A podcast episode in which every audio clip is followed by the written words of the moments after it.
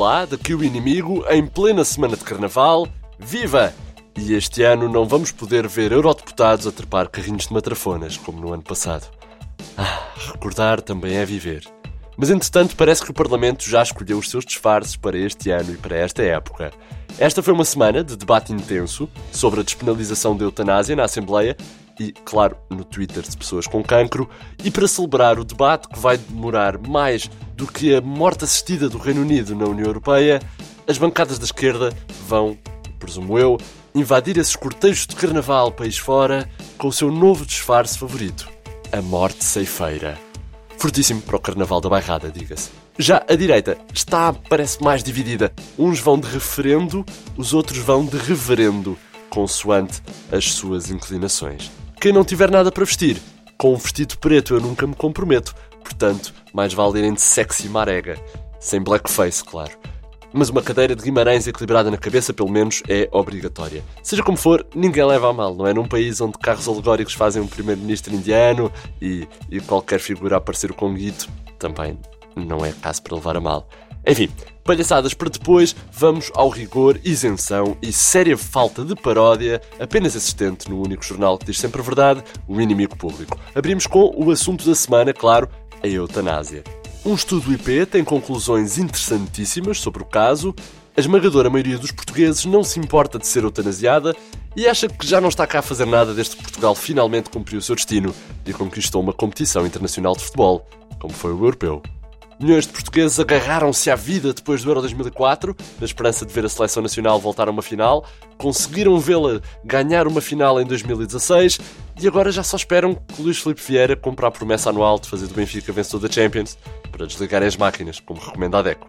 Só isso. Ainda no tema eutanásia, José Sócrates defende que a eutanásia deve ser oferecida por um amigo. Num artigo de opinião indispensável, Sócrates defende que a eutanásia pode constituir a única possibilidade de um ato de humanidade e de amor, principalmente se for oferecida por um amigo a quem um empresário angolano devia um assassinato a soldo, ou se for administrada veneno de matar ratos guardado no cofre da respectiva mãe. Uma das duas. José Sócrates defende ainda que a Operação Marquês é uma cabala do juiz Carlos Alexandre para eutanasiar a sua candidatura presidencial. Também acho, sim senhor. Também esta semana o presidente Marcelo visitou a Índia e Portugal está já a estudar aplicações militares do aperto de mão do Marcelo ao primeiro-ministro indiano.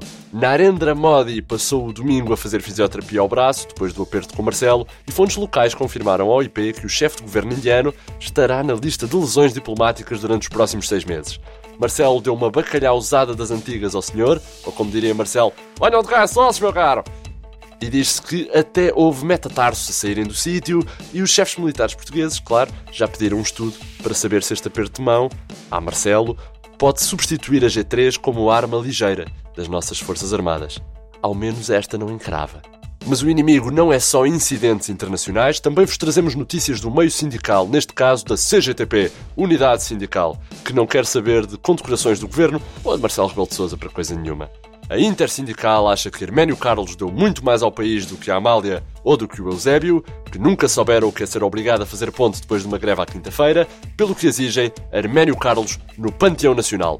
Ainda em vida, se for preciso. Herménio Carlos nega qualquer honraria particular e quer apenas voltar ao trabalho que interrompeu para ser sindicalista quando se lembrar qual era. Pronto, estas e outras notícias estão em inimigo.público.pt. Para mais, só mesmo comprando a nossa versão impressa, todas as sextas com o público. É como acionar a Netflix, só que depois de visto têm de enfiar no papelão. Esta semana, no nosso papel, destacamos a diplomacia do bacalhau. Depois do apertão na Índia, que já aqui falámos, é o presidente da Venezuela, Nicolás Maduro, que teme que Marcelo tente atacá-lo com este aperto. Maduro confidenciou a Hugo Chávez, que lhe aparece sob a forma de pássaro todas as terças-feiras, que tem medo de um ataque militar português em pinça, com um desembarque de fuzileiros numa estância balnear de um lado e um aperto de mão do Marcelo pelo outro. Maduro viu o que o presidente português fez ao primeiro-ministro indiano e acha até que a TAP pode tentar transportar apertos de mão de Marcelo para a Venezuela, escondidos em lanternas ou nos pernis de porco das refeições servidas a bordo. No âmbito mais positivo, a história de Portugal do presidente da Assembleia Venezuelana, Diosdado Cabello, sai antes das feiras do livro. Portanto, é uma boa oferta para fazerem. Fica a dica. Também impresso no caso Marega, O neurónio, que foi partilhado por dezenas de racistas de Guimarães, já foi identificado pela polícia. Não têm razões para se preocupar. A PSP está a trabalhar intensivamente na identificação dos autores dos insultos a Marega. Os principais suspeitos são, neste momento, pessoas que dizem frases como Eu não sou racista, mas. e logo a seguir rematam com algo como Mas preferia que o Marega fosse da mesma cor que o Trump. A polícia, apoiada pelo Departamento de Neurologia da Judiciária, já identificou o neurónio que foi partilhado pelas dezenas de racistas vimaranenses e está prestes a detê-lo para levá-lo a tribunal.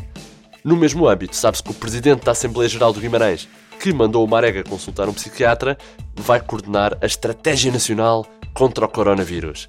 Boa sorte, rapaz. Boa sorte. Mais polémico, mas também noticiado, foi este caso. O do jogador ruivo que abandonou o relevado depois da claque de ter atirado com uma cenoura. Após vários anos a tentar ignorar os insultos, o futebolista ruivo não aguentou mais a humilhação e resolveu abandonar o relevado. O indivíduo que atirou a cenoura está em prisão preventiva. Carolina Deslandes comeu uma cenoura num direto do Instagram para quebrar tabus. A Superboc e a Sagres juntaram-se e publicaram uma imagem de uma abadia e de uma boémia para combater o preconceito. Catarina Martins apareceu na Assembleia com sardas na cara em homenagem aos ruivos. Jorge Sampaio teve tempo de antena. O governo vai proibir a venda de cenouras em supermercados e mercearias em dias de jogo. E André Ventura criticou o vitimismo dos ruivos, mas depois recuou e disse que não tem nada contra os ruivos, que até tem amigos irlandeses e escoceses e que até segue algumas modelos Suicide Girls no Twitter. Se não sabem o que são modelos Suicide Girls no Twitter, vão procurar. Talvez não se arrependam.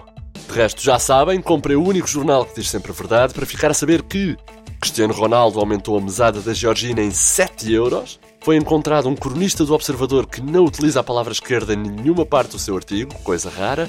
Um indivíduo utilizou o autocolante de publicidade aqui não obrigado no Instagram e ficou com o feed vazio. E a TAP garante que só transporta explosivos quando tem claques de futebol a bordo. Pronto, foi assim o mundo nas bocas do IP, com notícias frescas de Mário Botequilha, Vitória Lia, João Henrique e Alexandre Parreira, e ninguém a pode prender, na na na na, ninguém a pode parar, na na na na, por agora só quero ter som de Eva Esteves. André Dias aqui a despedir-se com amizade até para a semana, se não aproveitar entretanto os descontos de inauguração nesta história da morte assistida. Se fizerem um 2 por 1 um, meus amigos, é que vou já hoje. Até à próxima.